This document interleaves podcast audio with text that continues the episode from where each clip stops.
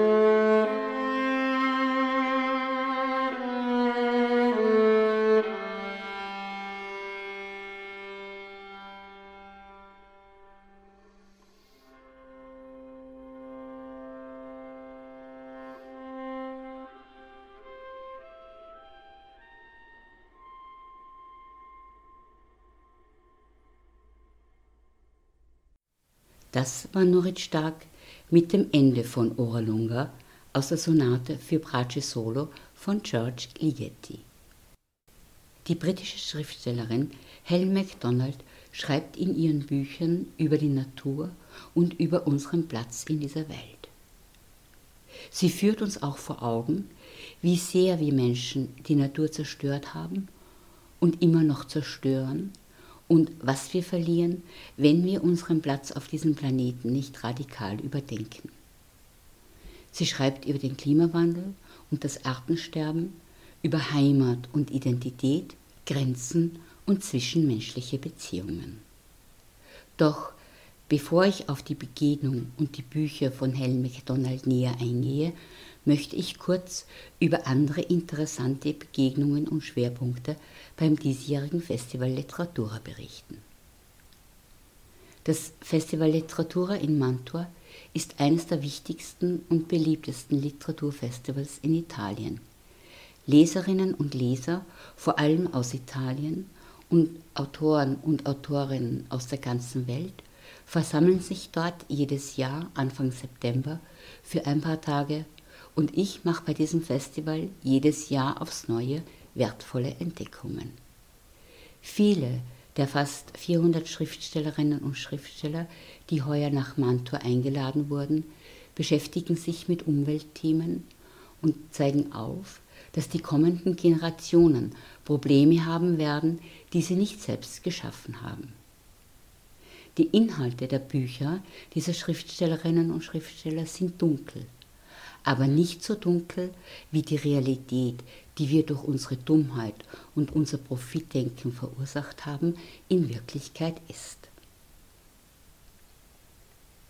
Roberto Saviano war dieses Jahr in Mantua und hat sein neues Buch Solo e il Coraggio, einen historischen Roman über den sizilianischen Richter Giovanni Falcone vorgestellt Giovanni Falcone war ein italienischer Ermittlungsrichter, der jahrelang das organisierte Verbrechen in Italien verfolgt hat.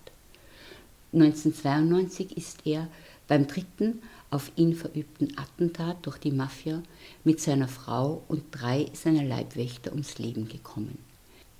Er gilt als Symbolfigur des Kampfes gegen die organisierte Kriminalität in Italien.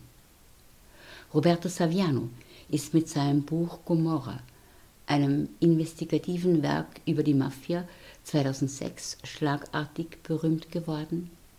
Seither steht er unter Polizeischutz und steht wie kein anderer für Mut und Zivilcourage. Mancher denkt, dass Drohungen und Einschüchterungen zum Verbergen der Worte führen. Gerade dies passiert aber oft nicht. Statt der Stille geht man den unbegehbaren Weg des täglichen Kampfes, des andauernden und leisen Nahkampfes, wie bei einem Schattenkampf zwischen dem, was das eigene Gewissen auferlegt, und den legitimen Sorgen eines bedrohten Lebens. Für mich persönlich ist das Schreiben gleichbedeutend damit, nicht auf meine Worte zu verzichten, mich nicht zu verlieren, mich nicht geschlagen zu geben, nicht zu verzweifeln, wenn alles mich zur Verzweiflung und Einsamkeit bringt. Hat Roberto Saviano 2009 in seiner Dankesrede bei der Verleihung des Geschwister-Scholl-Preises gesagt.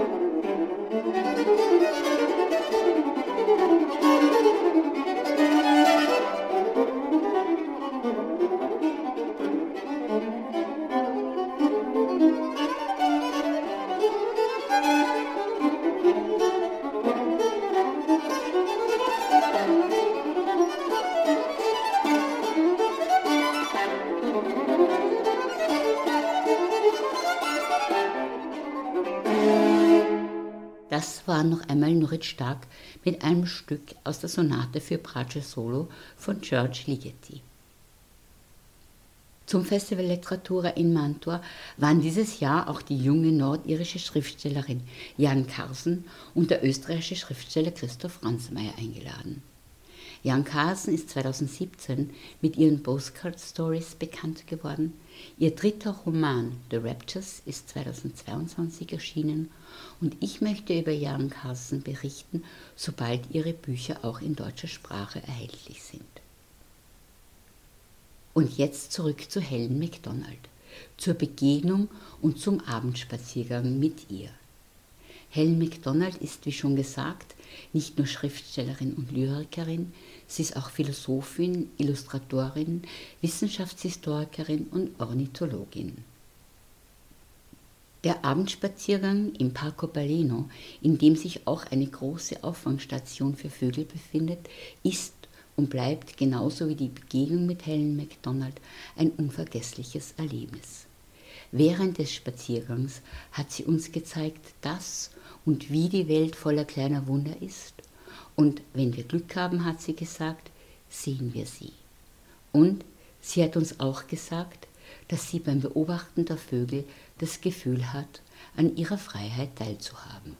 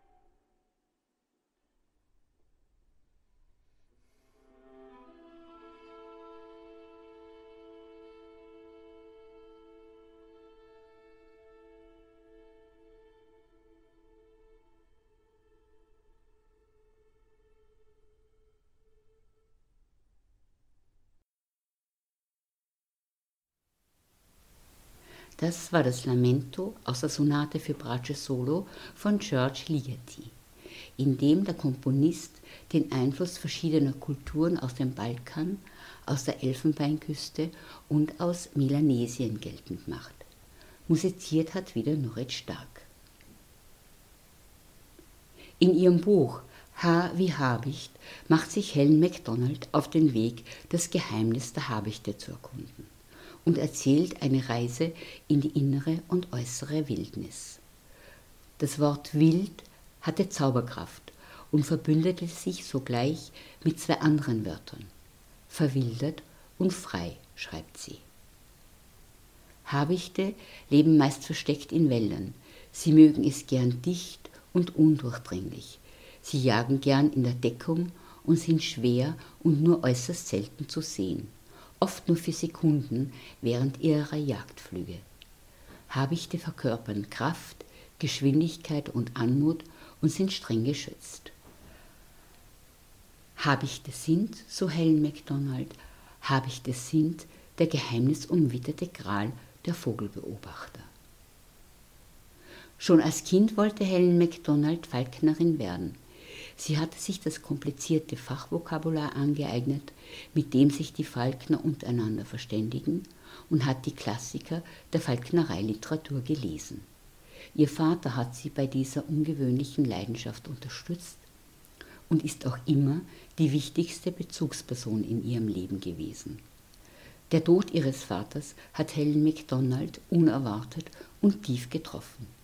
Erschüttert von der Wucht und vom Schmerz, der Trauer, ist der Kindheitstraum, einen eigenen Habicht aufzuziehen, ihn zu zähmen und mit ihm auf die Jagd zu gehen, wieder in ihr wach geworden. Sie hat ein Habichtweibchen erworben, das Habichtweibchen Mabel genannt, und hat begonnen, es zu zähmen. Durch die intensive Beschäftigung mit dem Habichtweibchen ist eine starke innere Verbindung und eine tröstende und heilende Nähe zwischen den beiden entstanden. Habi Habicht ist nicht nur ein Buch über den Umgang mit Greifvögeln, es ist auch ein Buch über Trauer und Trauerbewältigung, das zeigt, wie uns ein Tier beim Trauern helfen kann. Habi Habicht ist auch ein Buch über Verluste, über den Verlust einer Welt, die es nicht mehr gibt, weil ein geliebter Mensch sie durch seinen Tod weggenommen hat und über den Verlust einer Welt, die es nicht mehr gibt, weil wir Menschen sie zerstört haben.